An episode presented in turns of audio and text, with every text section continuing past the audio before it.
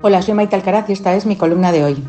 La Junta de Fiscales del Supremo acaba de comprar boletos para ingresar por méritos propios en la fachosfera. Resulta que esta institución ha puesto de color vermellón la cara de los Álvaros, don Alvarone García Ortiz, fiscal general del Estado, y Álvaro Redondo, que siguiendo las instrucciones de aquel de quien depende la Fiscalía, como sentenció Pedro Sánchez, se había autoenmendado al estilo de la Casa para exonerar a Carles Puigdemont del delito de terrorismo, justo lo contrario de lo que dijo 72 horas antes. Pues este segundo informe del fiscal del Supremo, que le había obligado a arrastrar mucho la toga por el polvo del camino sanchista, ha sido tumbado por la Junta de Fiscales por una amplia mayoría de 12 frente a 3. Es decir, el Ministerio Público aprecia delitos de terrorismo en el socio del presidente y en el fugado Wagensberg, lo que defiende el juez García Castellón y contra lo que dispara todo el orfeón presidencial en una vergonzosa unanimidad para salvar el trasero a su sanchidad.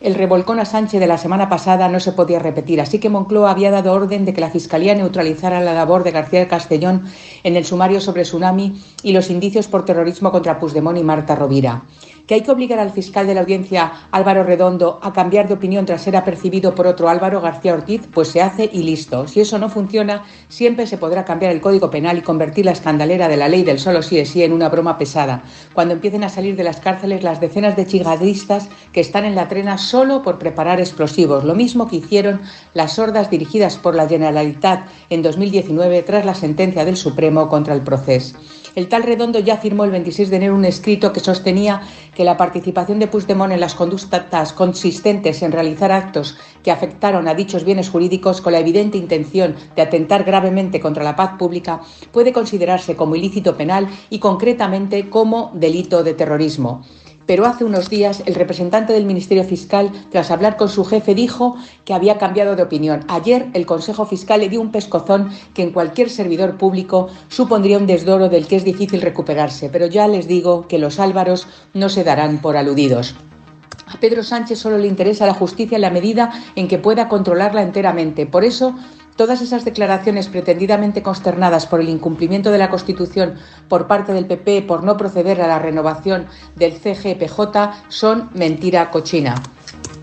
Porque aunque el Consejo no tenga ninguna labor jurisdiccional, de su pleno depende los nombramientos de puestos clave en los órganos judiciales, solo colonizándolo completamente al estilo del CIS, la Abogacía del Estado, el Tribunal de Cuentas, la Fiscalía General, el Tribunal Constitucional Sánchez tendrá el camino expedito para hacer cualquier concesión a Puigdemont sin tener que topar con los jueces que no deben su toga al poder político, ahora que sume también a los fiscales del Supremo. Por eso Bolaños no acepta las propuestas de renovación hechas por el PP,